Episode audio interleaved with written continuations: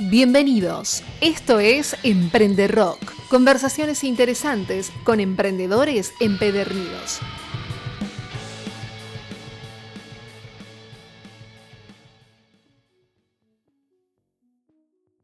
El invitado de este episodio puedo decir que es un emprendedor visionario, soñador y utópico, entre otras cualidades positivas que le van muy bien. Él, junto a su hermano, fundaron 3 Destiny, una empresa que no solo ve el futuro, sino que te invita a que lo veas con ellos, anticipándote a través de la realidad aumentada posibles escenarios, proponiendo una experiencia interactiva de alto valor. Él es Esteban Balay, cofundador y director de innovación de la empresa mencionada, un emprendedor que sabe hacia dónde nos dirigimos. Bienvenido Esteban, ¿cómo estás? Hola Claudio, buen día, ¿cómo estás? Eh, muchísimas gracias por, por la invitación. No, gracias a vos por tomarte el tiempo y participar de este episodio. Esteban, Primero, ¿me podrías diferenciar entre realidad virtual y realidad aumentada? Sí, 100%. Vamos a la realidad virtual, que es la que nos hace 3 Destiny. Después vamos a la realidad aumentada, que es a la que nos dedicamos. ¿sí? Dale. La realidad virtual te mete en un entorno 100% virtual, ¿sí? donde nos ponemos un casco y nos podemos ir a una Fórmula 1 adentro piloteándola, adentro de un auto, o podemos estar adentro de un teatro. ¿sí? 100% virtual, donde de un casco no podemos tal vez caminar porque estamos en un entorno 100% 360. ¿sí? Con un casco dependemos de ponernos un, un artefacto en la cabeza. La realidad aumentada, que es a lo que se dedica 3 Destiny, es, si bien las tecnologías son parecidas, la interacción con la realidad es aumentada en algún punto y lo aumentado es el 3D, lo que vos emplaces en tu casa, en, tu, en, el parque, en la oficina, en donde vos te encuentres, vas a escanear tu ambiente y vas a ver un 3D. Bien. ¿sí? Pero en tu entorno real. O sea, vas a poder interactuar con tu entorno real. El caso más emblemático para que todos los que nos estén escuchando eh, lo comprendan son los Pokémon Go. Ajá, sí. Donde los niños y las niñas van corriendo por la calle, exacto, y se encontraban con un bichito en la calle, pero donde ellos estaban realmente o si iban a un restaurante, estaba en la mesa de ese restaurante. Claro. Eso es lo que fue eh, como lo que dio a la luz a la realidad aumentada, ¿sí? Bien. Eh, de eso se trata la tecnología, poder mezclar eh, lo, del entorno virtual con, el real. Diez puntos. ¿En qué momento inician con 3 Destiny? ¿En qué momento ven la oportunidad sino de la realidad aumentada? bien, 3 Destiny en algún punto nace en el 2005, pero se dedicaba a hacer render de animación para el 3D más para el lado de arquitectura. Después en el 2013, ahí muta la realidad aumentada. Nos llega un proyecto básico, bueno, justamente de arquitectura, donde nos piden realidad aumentada, no sabíamos lo que era, nos empezamos a investigar y cuando realmente en ese 2013 vimos que esto realmente podía cambiar el mundo, nos volcamos a esta tecnología. Así fue como donde descubrimos a la tecnología, fue en el 2013. Bien. Eh, a partir de ahí la empezamos como a desarrollar, la empezamos a entender, o sea, básicamente la cabeza nos cambió mucho con, con Juan Balay, que es mi hermano mellizo, que, es el fundador también de esta compañía, donde realmente nos imaginamos que no tenía fronteras, que podíamos hacer muchísimas cosas, tanto de emplazar un auto y verlo, como de un montón de cuestiones que sean más netamente eh, económicas, donde también vimos una oportunidad en la, educación. Y ahí es donde realmente nos volcamos. ¿no? Lo primero que hicimos en la, en la es poder entender que como se podía transformar el mundo con esta tecnología, también se podía transformar la educación que realmente obsoleta, los nenes necesitan tecnología, son nativos digitales. Eh, la información ya está, entonces los niños la tienen. Ahora había que dársela de otra forma. Claro. Y con un cuerpo humano en tres dimensiones, con un planeta Tierra en tres dimensiones, donde ellos pueden jugar y aprender. Ahí es la vuelta de tuerca que nosotros le queremos dar a la educación. Y ahí cuando realmente la comprendimos a la herramienta y empezamos a avanzar en diferentes nichos. Perfecto. Eh, mencionabas eh, a tu hermano. ¿Cómo es eh, me voy un toque de tema por ahí, pero ¿cómo es emprender en familia? ¿Les resultó difícil dividir vida personal de vida profesional? Eh, sí, creo que hasta el día de hoy cuesta un poco. Hasta el día de hoy. Son las 12 de la noche y no sé si estoy hablando con mi hermano o con el empresario de 3D. A veces cuesta despegar un poco y eh, es un ejercicio que básicamente hay que hacer, pero sí, nos cuesta demasiado, te voy a ser muy sincero. Sí, ¿no? Estamos el 100% del día juntos, vivimos en una casa estamos en pandemia, dejamos las oficinas, trabajamos todos remotos, somos 20 personas hoy día en Todos trabajamos remotos, pero bueno, con mi hermano me encuentro viviendo juntos, trabajando juntos y al fin del día sí, estamos el 100% del día, el 90% del día trabajando. Claro, la línea entre personal y profesional es ultra delgada, digamos. Sí, sí, total, total. Eh, ¿Ya de, chicos se podía ver así una unión emprendedora o esto empezó de grande, vamos a hacer un negocio? Eh, a ver, se fue acomodando, te ser sincero, se fue acomodando. Yo de, o sea, de chico te estoy hablando de cuando empezamos a los 18 años a cada uno emprendió su, carrera universitaria, nos fuimos a vivir juntos de pequeños, cada uno estudiaba Juan Recursos Humanos, yo Arquitectura. Eh, y ahí en el 2003, 2005, como te digo, eh, se me ocurrió esto de poder trabajar. Juan trabajaba en Thomson Reuters, en una compañía muy grande, eh, en la parte de recursos humanos. y a mí no nunca me, no me convencía mucho la idea de trabajar en una corporación. Quería como armar algo propio. y en ese armar el propio, ya en el 2005 creé 3 Destiny y empecé a trabajar por mi cuenta. Recién en el 2013, ahí es cuando se suma Juan, y empezamos a hacer esto realmente grande que es con la realidad aumentada. Claro. Pero recién en el 2013 nos juntamos a trabajar juntos. Ese lapso de tiempo de 2005 a 2013, eh, ¿qué tan pesado te fue? ¿Pensaste en tirar la toalla, digamos? Y, te voy a ser muy sincero, la verdad que nunca. Pero porque estaba siempre convencido, pero tuve momentos difíciles donde realmente tuve que ir a trabajar a una compañía, tenía muchas ganas. Eh, de hecho, fui a esa compañía y le dije, bueno, 3 Destiny no lo voy a dejar nunca, y sabían que yo tenía 3 Destiny, y al mes, estando en esa compañía, me llegó este trabajo que te digo en el 2013, de realidad aumentada, y ahí como que volví a la carga. Pasaron muchas cuestiones ahí, en realidad. Más que de 2013 a, a ese 2005 a 2013, donde realmente tampoco era como que debía muy, mucho la beta porque no, estaba haciendo algo diferente. Claro. Ahora realmente estamos haciendo algo diferente. Pero siempre Trading estaba en mi cabeza y nunca lo iba a dejar, más allá de que pasaron muchísimas cosas no, no, buenas. Claro, claro. Eh, Sabes que eh, usamos dos palabras acá en este podcast que es emprendedor empedernido y prácticamente eras eso desde de nacimiento. no ibas a aflojar ni a palo. No, no, no, y hay, hay muchas cuestiones que te puedo contar de, caídas, pero en algún punto para mí es que, sí, es verdad, estamos en un lugar de emprendedora, pero yo tengo una frase que es como que el fracaso te vamos como moldeando al éxito, ¿no? Estamos como acostumbrados a los golpes y al fracaso porque básicamente esa resiliencia es la que te hace llegar a ese, a ese momento. Entonces, para mí estos fracasos es cuando los pasás, es como que te van moldeando al éxito porque aprendes. Nunca vas a aprender de, algún éxito. El éxito lo, lo disfrutás, tal vez lo medís un poquito, pero después pasa el fracaso, o, te quedas atascado, o cuando lo superás decís, genial, fue una fortaleza, ahora tengo una fortaleza más. Claro. De modo que, bueno. Te va moldeando, forjando, sí, sí, sí. 100%. Bien. Eh, contame, ¿cuáles fueron, bueno, me hablas de, este proyecto de arquitectura, pero una vez que eh, 3 Destiny pasa a ser realidad aumentada, ¿cuáles fueron sus primeros clientes? ¿Y cuál era el speech de ustedes? Porque en ese momento, imagino, no era tan... Hoy no sé si es tan común la realidad aumentada, porque no todo el mundo la conoce, pero en ese momento creo que mucho menos. Entonces, ¿cómo era ir a vender este servicio, este producto? ¿Cómo era ese tema inicialmente? Convencerlos de que trabajen con ustedes era realmente eh, una, una, misión artística que teníamos que hacer, más que nada con, con Juan Manuel de Barro, que es el director comercial eh, hoy día, socio de la compañía. Hacíamos como malabares, íbamos juntos, de verdad, y además no teníamos muchos productos, íbamos a la automotriz y le mostrábamos un tomate en realidad aumentada. Era la única demo que teníamos. No teníamos un auto para mostrarle. Hasta que dijimos, bueno, pues tenemos que afinar un poco porque si no, no nos va a comprar nadie. Claro. Eh, entonces, bueno, una de las primeras, sinceramente, fue River, River Play, donde hicimos la Copa Libertadores, pero también fuimos y vinimos. La verdad que hicimos primero a Ponce, después dijimos no, Ponce no por la marca, por tal cual ya llegamos a la Copa Libertadores, hicimos la primera gran acción con River. Eh, y el primer gran trabajo que hicimos, que hasta el día de hoy perdura, eh, fue el de, el de Pilares, proyecto educativo Pilares, para más de 20.000 niños en Perú, Ah, mira. Donde la idea es esta que yo te conté en primera instancia, ¿no? Que los niños pueden jugar y aprender. No es que tienen que hacer la tarea y aburrirse, sino agarrar diferentes elementos en realidad aumentada, como el juego de la vida con preguntas de diferentes cuestiones como matemáticas, ciencia, inglés, diferentes materias que hemos hecho, pero en un entorno lúdico, donde los niños escaneando los libros tenían juegos educativos.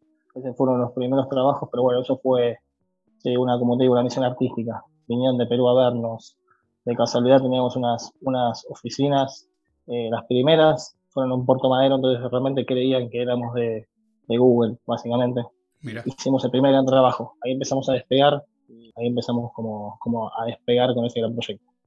Bien, me decís que, bueno, hicieron este trabajo muy grosso en Perú. Esto, y, como contabas eh, ahí en primera instancia, de, ir por el lado de la educación, acá en Argentina, ¿qué tan lejos lo ves? O sea, ¿qué es lo que falta? Porque, digamos, de su lado, ustedes pueden proveer la realidad aumentada, pero ¿qué es lo que falta para que se pueda implementar en la educación argentina? Eh, Primero te lo respondo un poco más del lado, se saca un poco la, la, realidad aumentada de lado. Dale.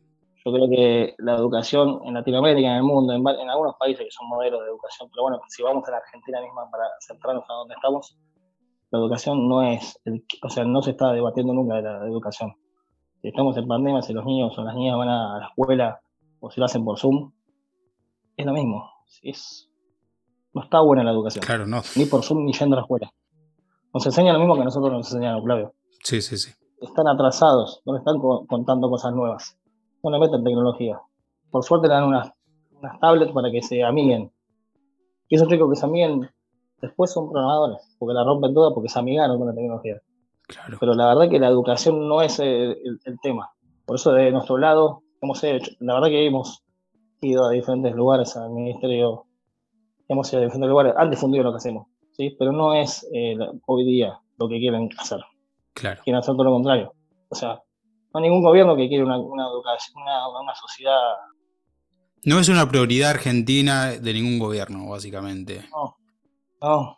Si no, ya nos hubiesen agarrado. Claro. Todo lo que hicimos nosotros, O sea, tenemos el concepto de que los niños aprendan con el cuerpo humano, con el planeta Tierra, con diferentes actividades, matemáticas, inglés. Lo pueden hacer desde su casa, lo pueden hacer en la escuela, pero la decisión a algún punto no está, no está las ganas, no está el centrado. No creen que la educación sea clave. Para mí es fundamental. Obvio, sí, antes de sí, tierra, o sea, antes de tierra quiero que en 20 años los niños realmente y las niñas usen la educación para transformar el mundo. Por eso se puede cambiar el mundo. De ese lado. Claro. Si tenemos una Argentina realmente educada. Si tenemos una Argentina educada, vamos a tener dirigentes educados. Que nos dirijan bien. Claro. Que no nos mientan. Porque todo el tiempo nos están mintiendo, están diciendo cualquier cosa y ya la gente no sabe si quererlo o no, pero como no estamos educados, le queremos a cualquiera y seguimos haciendo cualquier cosa. Y la educación nunca es el punto, porque si estamos educados, comeríamos todos. Tal cual. No sería el problema comer. Tal cual, de hecho los países del primer mundo destacan por eso, o sea, eh, los niveles de educación son otros y, y, bueno, se replica en la sociedad constantemente. Y acá tristemente, bueno, lo vemos al revés. Eh, digamos que entonces del lado del sector privado eh, está lo necesario, el sector público y quien tiene que decir, bueno, vamos a dar un paso con esto, no pone lo suyo y bueno, tristemente quizás no lo, no lo haga, no sabemos por cuánto.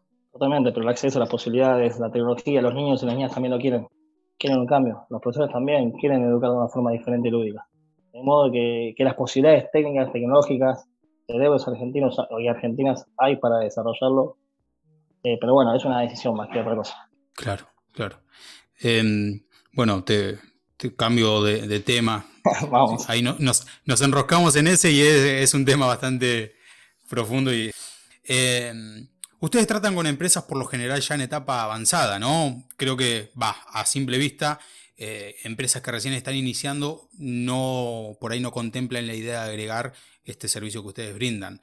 Eh, emprender en esta evolución para estas empresas, ¿Cómo es que lo entienden ellos? ¿Lo entienden como agregar valor o lo entienden como necesario para no quedarse en el tiempo? Porque, a ver, por ejemplo, hace un tiempo largo y hoy ya es real, eh, y la pandemia lo hizo mucho más real, te decían, si no estás en Internet, no existís. Y es real. Ahora, la realidad aumentada va más allá. A ver, como lo van entendiendo en algún punto todos y de a poquito, ¿no? Es como dijiste vos, en 2013 capaz que la realidad aumentada no nos preguntaban y no se sabía qué era Hoy día se está mirando un poco más eh, eh, el mundo con la tecnología en diferentes países, muchísimo más. Eh, pero a medida que se vayan amigando las compañías, las que primero se hacen el gran esfuerzo son como las grandes, ¿no? Las, compañías que nosotros hoy trabajamos porque hacen el esfuerzo, porque ya se lo piden, porque ya le empiezan a crear la necesidad y nosotros también se la podemos crear a partir de todo eso. Y la capaz que las pequeñas y las medianas están esperando para usar la tecnología y entender realmente cuál es la solución que realmente les puede dar y ver capaz que los resultados y las métricas de otras compañías. Es que para mí en esa escala, pero la tecnología ayuda a, cualquier compañía, ayuda realmente a, a, cualquiera, a una persona que tenga una panadería en su casa, porque comunicas realmente de otra forma. Puedes tener, por ejemplo, en un, mismo restaurante tenés un menú aumentado, en tres dimensiones puedes ver los platos, no tenés que imaginártelos, eh, te lo pueden traducir, o sea, tenés otra velocidad la forma de verlo, puedes cambiar los idiomas. Entonces, es como que ves las cosas totalmente diferentes, entonces aplica hasta un restaurante, como te digo. Claro. Digamos que, entonces, parte de a poquito van a sentir la presión de implementar y parte es agregar valor. Porque un restaurante por ahí, hoy por hoy no está obligado, puede sentir la presión en un tiempo cuando uno, dos, tres, cuatro restaurantes lo empiecen a hacer, pero eh, más que nada es por un valor que agregas para, para el cliente. Exactamente. En primera instancia puede llegar a empezarse a mirar de ese lado, ¿no? Un valor agregado para el cliente. Eh, pero después ese cliente también te va a dar un, la acción te, te, llega a un ROI, ¿no? A poder tener una, eh, o sea, un ROI a lo que vos invertiste. Entonces, si la persona lo vio y consumió más y antes no lo consumía, me está sirviendo la acción. Entonces, nosotros además de la experiencia también damos métricas para que vos puedas ver que realmente lo están usando la tecnología, te están llegando pedidos, entonces ahí estás dando un valor agregado, entonces lo, lo, lo devuelve. Como hoy en realidad la verdad que es mucho más famoso las, las aplicaciones de pedidos rápidos, sí. eh, todos se cuelgan de ahí porque ya empieza a ser, eh, si no estoy ahí no, no, voy a, no voy a vender. Claro. Va a pasar en un futuro con la realidad aumentada, capaz que en 3, 5, 10 años, en 5 tal vez, que todos los restaurantes tengan sus platos aumentados, porque realmente estás viendo lo que vas a, lo que vas a comer. Creo que nos pasa mucho. Claro, el mismo público lo va a ir demandando de a poco. Exactamente. Contame, Esteban, eh, inicialmente la inversión, ¿de dónde vino? ¿Ahorros propios, familia, buscaron inversión externa? Eh, mira, te voy, a hacer, eh, te voy a contar un poco la historia del 2013 cuando fue este quiebre que nos decidimos a cambiar, a montar 3 Destiny y a, y a pensar en realidad aumentada. Ahí se sumó Juan, toda la plata venía del lado de Juan, que trabajaba en Thomson Reuters, como te conté en ese momento. De mi familia. Y, después, nada, empecé a decidir, empecé a vender todo lo que tenía, inclusive mi auto. Eh, desprenderme de todo lo material para poder concluir el proyecto. Estuve como tres meses de ahí, esos tres años, de 2013 a, los años que le siguieron, eh, vendiendo todo lo que tenía hasta que me quedé sin nada, básicamente.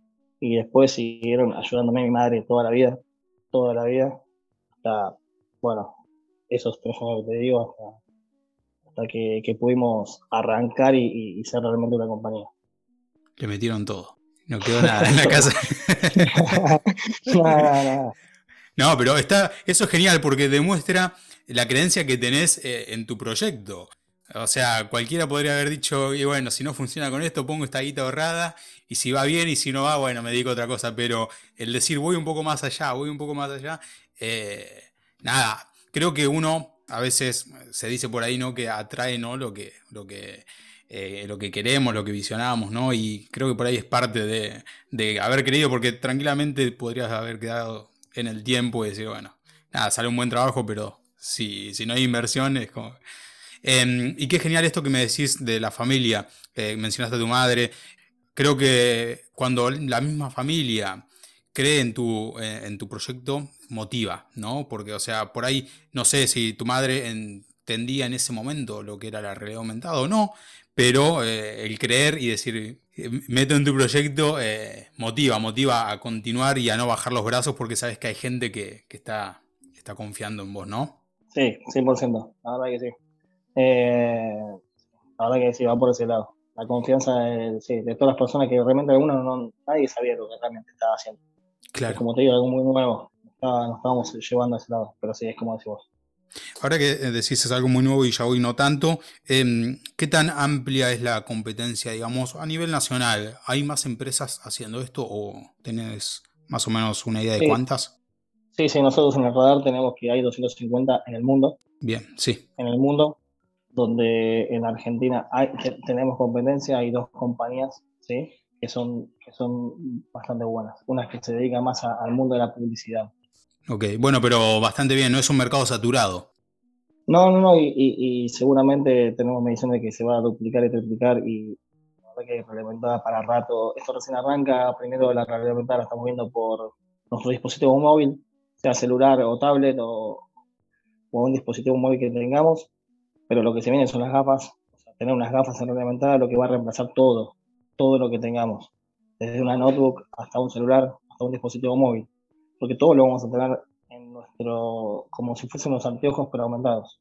Claro. Entonces, la vida se va a transmitir de ese lado, las tres dimensiones van a pasar a primer plano con la realidad aumentada, con la inteligencia artificial, todo va a pasar a través de un anteojo, entonces eh, hay, hay bastante para, para la realidad aumentada. Sí, sí, sí. Volviendo un toque a, esto de la inversión inicial, ¿por dónde conseguís el dinero? ¿Dónde empezás a invertir? ¿Hardware, software, algún recurso humano? ¿Por dónde inicia el tema? Eh, a ver, cuando, cuando 2013 fue como un año clave, ¿no? Cuando vino, eh, cuando empezamos a hacer todo esto, eh, lo que empezamos a cranear, lo que empezó a cranear Juan Balay, porque yo soy bastante de, soy más de, como diría, creativo y los, números ahora sí, pero en ese momento la verdad que no los entendía mucho. Y, él fue el que empezó a, cuadrar una estrategia de, cómo lograr introducir la realidad aumentada, si bien yo estaba como en el mundo educativo, cómo meterlo para realmente tener eh, una financiación, pero de los clientes. Nunca quisimos financiaciones de, externos, como por ejemplo nuestra competidora la con Telefónica. Nosotros, todo lo que hicimos fue aparte de nuestro como te digo, bueno, pasó esta cosa familiar que vendí todo, pero después empezamos a estar en nuestras oficinas en Puerto Madero, empezar a llevar eh, la realidad montada a los clientes que realmente lo podían pagar, hacer cosas tal vez gratis que nos den eh, exhibición, como por ejemplo lo de River, y poder meter el, producto eh, a las personas que realmente lo podían pagar. A partir de eso, nos empezamos a financiar y entender qué estructura necesitábamos para poder afrontar un año entero haciendo mediciones de cuántas ventas podíamos llegar a tener. Y empezamos a armar un equipo chiquitito, uno o dos programadores, una persona que venda, una persona que comunique, así como muy a poco. Si me, vas a, si, me decís en los programas que usamos, eh, básicamente los primeros que usamos son todo el mundo de desarrollo para poder desarrollar la realidad Bien, bien. Em, han logrado llegar a nuevos mercados, Chile, México, Colombia, Perú, Uruguay, el mercado norteamericano también. Em, mencionaste Perú en un principio, así que imagino que ha sido, si no el primero, anda por ahí, de los países donde pudieron, eh, el primero, donde llevaron su trabajo. Eh, ¿cómo, fue esto de, llegar a tantos países y lo tenías pensado al menos desde 2013 o fue algo que se fue dando y los agarró por sorpresa y bueno, bien? Sí, a ver, bueno, en 2013 todo, quería que todo suceda mañana. La verdad que no sucedía todo mañana. Pero yendo ahora, al año actual, eh, sí, estamos en todos esos países. Eh, y la verdad que llegar a esos países, la verdad que se nos hizo mucho más fácil después de la pandemia. Ah, mira. Antes de la pandemia, sí, antes de la pandemia nosotros recorríamos, como digo, con Juan Barro, eh, toda la Argentina para, para, para poder llegar a una reunión Tal vez algún día podías tener dos reuniones, tres, por los lugares que tenías que desplazarte. Eh, y conseguir un, trabajo en Perú, tuvimos que ir a Perú, ¿sí? Tuvimos que ir nosotros personalmente a Perú para cerrar el negocio. Con lo que antes de la pandemia teníamos que hacer eso. Claro. No había un mercado y no había un aceptado, no, era aceptado que vos puedas hacer un negocio por Zoom, por ejemplo, como hoy estamos acá. Entonces, lo que generó después de la pandemia que se abra ese concepto, que las ganas de comunicar y absorber tecnología para las grandes compañías ya empezaban a ser clave, entonces nos aceptaban reuniones virtuales. Claro. A partir de las reuniones virtuales empezamos a llegar a todos lados, desde México para abajo, para todos los países. Estados Unidos fue un caso que es de, San Miguel vamos a llegar a Estados Unidos, también acá en, Argentina, en Tucumán, en la citrícola, pero, pero básicamente de México hacia abajo llegamos eh, por, esta virtualidad que nos permitió la pandemia. Bien, digamos que están dentro de, eh, he leído por ahí que, eh, por ejemplo, el e-commerce avanzó unos 4 o 5 años con la pandemia. Ustedes están dentro de estos sectores que han avanzado, que la pandemia los benefició. 100%, 100% Claudio. hemos crecido un 500% después de la pandemia. eh, y, eso hizo que, tengamos otro tipo de estructura. y pensamos lo mismo, hacer la, compañía por 10. En esta pandemia pensamos en la compañía por 10.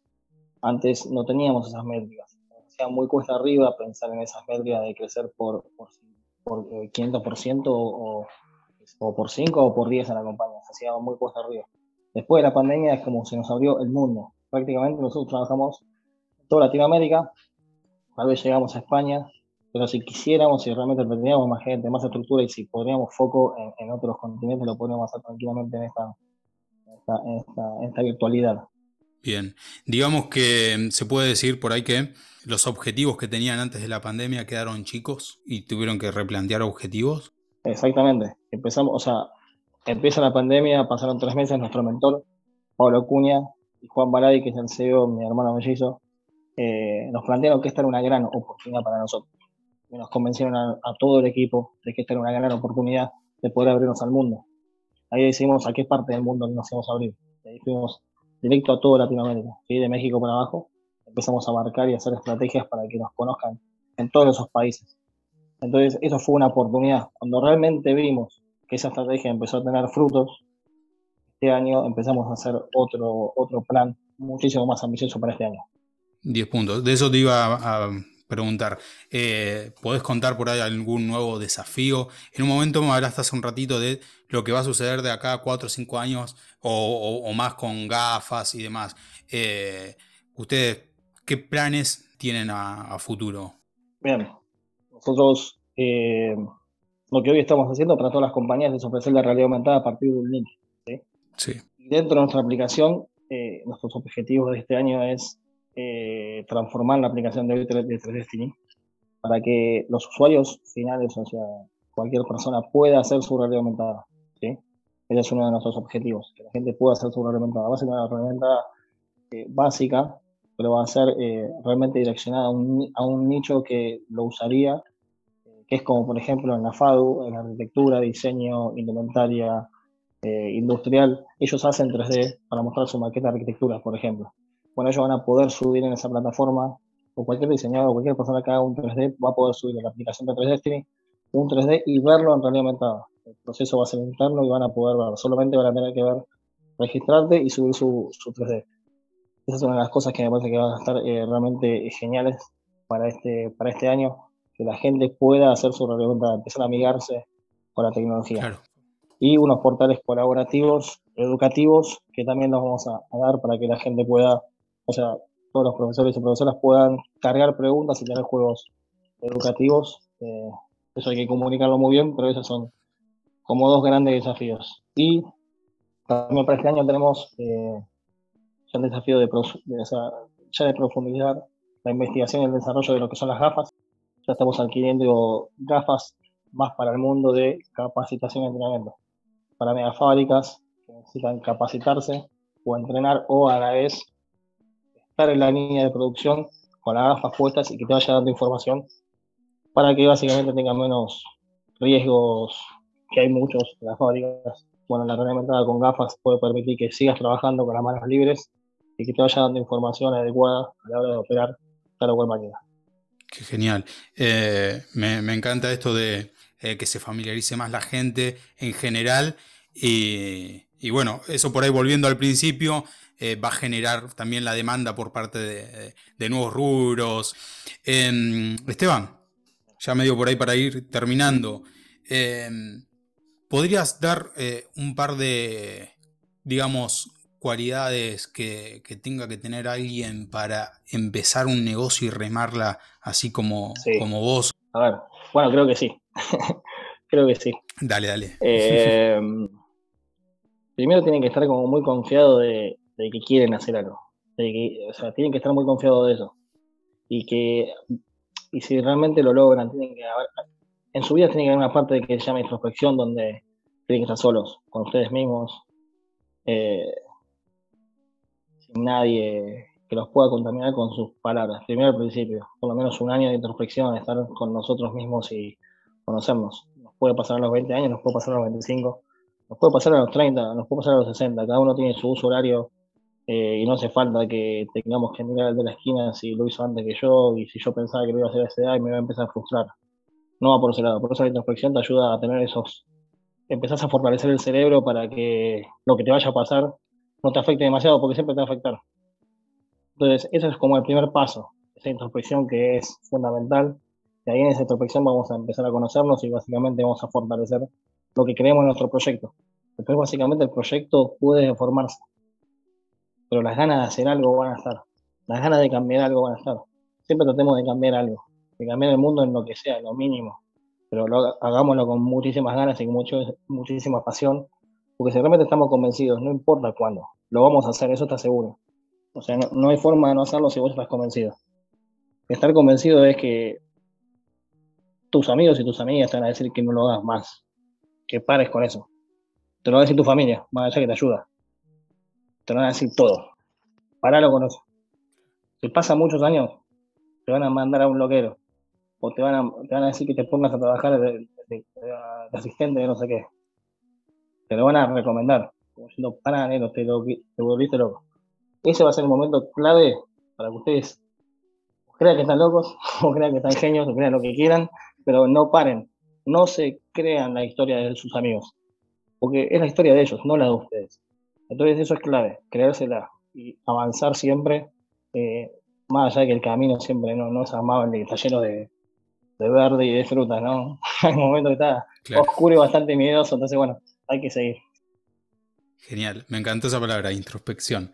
No te la dice cualquiera. Viste que siempre por lo general es tener perseverancia, que bueno, está dentro, obvio, pero eh, introspección eh, me encantó. Eh, Esteban, bueno, te agradezco muchísimo tu tiempo, el haber participado de este episodio, este, esta última reflexión también, y te deseo éxitos totales en, en los nuevos desafíos y que bueno, puedan seguir creciendo. Bueno, Claudio, te agradezco mil la buena onda, la energía que me tiraste en la, nota para que me puedas playar. Disculpe la audiencia si fue un poco larguero o, me explayé de más. Bueno, eh, la verdad que quise dar una charla lo más amena posible. Espero que les haya gustado. Y Claudio, a vos, eh, muchísimas gracias por, por, la nota y por elegirme. No, a vos. Éxitos totales, Esteban. Abrazo, querido. Chao. Abrazo.